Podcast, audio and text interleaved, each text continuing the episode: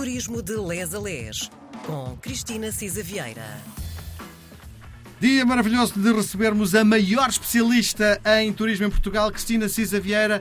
O turismo está em festa, direi eu, para já porque estou a conversar consigo, não é? Viva! Seja bem-vinda à RDP Internacional. Olá, Miguel. Mais uma vez, sempre esse prazer ouvir essa voz animada desse lado. Uh, nós também estamos em festa, por sinal, por aqui. Bom, o, depois de, em 2019, terem escolhido a cidade de Viana do Castelo para receber os maiores players do turismo em Portugal, este ano rumou-se, depois de, um ano e meio sem encontro, rumou-se ao Algarve. Por que esta escolha? Ora bem, primeiro, de facto, foi em novembro de 2019 a última vez. Uh, e, portanto, estávamos todos cheios de vontade de poder reencontrar-nos fisicamente.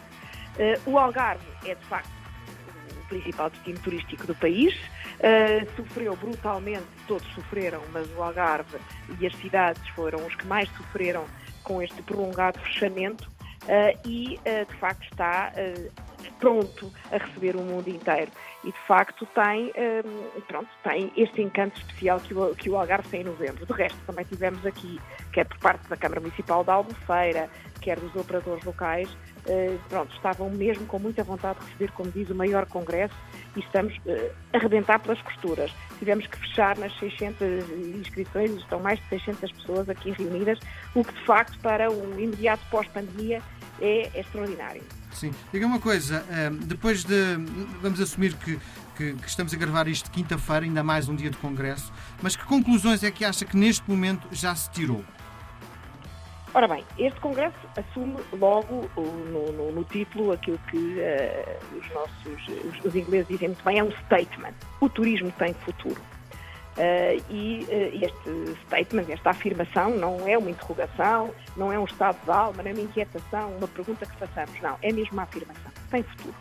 os dados e os sinais que temos hoje, pelo passado que temos, pelo presente que já vamos tendo e pelo que o futuro anuncia, diz-nos que vamos realmente retomar rapidamente uh, o, o, os negócios e, um, ehm, e, e, de facto, que o turismo pode vir a assumir aquilo que é o seu desígnio máximo, que é contribuir para o crescimento económico do país.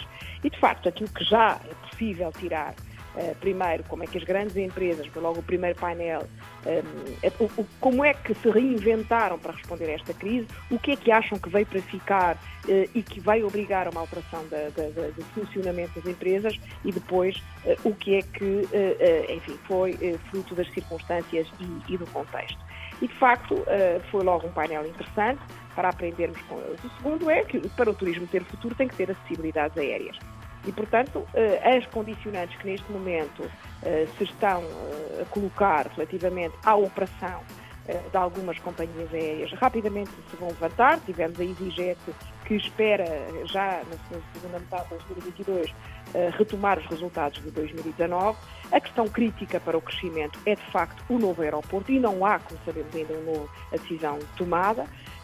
E eh, tivemos também eh, aqui já algumas perspectivas de como é que vão ser mobilizados recursos e, e recursos para o financiamento das empresas hoteleiras que atravessaram de facto eh, um ano muito difícil, estão com a caixa, como se diz, em baixo. Portanto, há que contabilizar alguns, algumas preocupações no horizonte. E depois, de facto, temos aqui aquilo que são o tripé eh, da retoma e do nosso futuro e o que vai para ficar. Capital humano, portanto, a escassez de recursos humanos no turismo é crítica, em várias outras áreas, já o sabemos, mas no turismo sem pessoas não podemos funcionar e, de facto, como reter, captar eh, substancialmente, como é que as empresas se vão adaptar aos trabalhadores e já não tanto os trabalhadores às empresas, o mundo mudou e mudou muitíssimo eh, a esse nível. Tivemos um outro painel muito interessante sobre sustentabilidade e responsabilidade das empresas. De facto, também aqui isto veio para ficar, o purpose, uh, o propósito, portanto, a, a, par do profit, do planet, do people, uh, são de facto um novo paradigma. E quem não estiver aqui já não é um nice to have, não vai sobreviver, ou inclusive já morreu ainda, ninguém lhe disse. E de facto há aqui muito a aprender. Tivemos uma vice-presidente da ACOR, que é a maior escola hoteleira e que é o sexto maior grupo internacional, onde há muito a aprender. Tivemos diretor de sustentabilidade da, da EDP, tivemos a responsável do Turismo Portugal pelo plano da sustentabilidade, que os instrumentos financeiros e legais estão a ser preparados, enfim, muito interessante. E depois também a digitalização, uma parte importantíssima da conversão e, e, até da menor pegada que podemos deixar passa pela utilização, obviamente, da, da digitalização. Sim. São logo temas, uh, o do primeiro dia, muitíssimo provocador. Sim. E pronto, e estamos também, uh, enfim, uh, na expectativa amanhã teremos uma visão de fora, teremos um painel sobre o Algarve. Nós costumamos dizer que o Algarve é como o slogan de uma prestigiada marca de relógios, que diz nunca hum. somos verdadeiramente donos do Algarve, só tomamos conta dele até à geração seguinte mas tem desafios muito importantes de sustentabilidade, de diversidade. Não podemos crescer como estávamos a crescer e, portanto, vamos ter aqui um debate muito interessante sobre o Algarve. E depois, este tempo novo, que temos um painel sobre New Start, New Thinking, a, forma de nos reconectarmos, de repensar o que fazemos eh, na vida e nos negócios.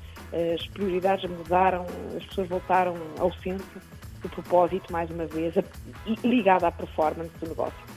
Deixa-me fazer um, uma pergunta, Cristina. Deixa-me fazer uma pergunta porque uh, ficou-me na, na, memória, há dois anos, quando eh, fizemos a conferência de apresentação exatamente do Congresso, uh, o Presidente do Turismo de Portugal dizia qualquer coisa que o turismo fazia mexer 35% do PIB. E quando eu falava em turismo, incluía também, provavelmente, o negócio dos vinhos, do queijo, enfim, todos os negócios paralelos ao turismo. A pergunta que lhe faço é, olhando para este congresso que está a acontecer agora, acha que hum, estes números são fáceis de voltar a recuperar? Ora bem, uh, o impacto direto do, do turismo no, no, PIB e na nossa economia não é esse, não é? Muito, muito aquém disso, é 8%, portanto, por ali.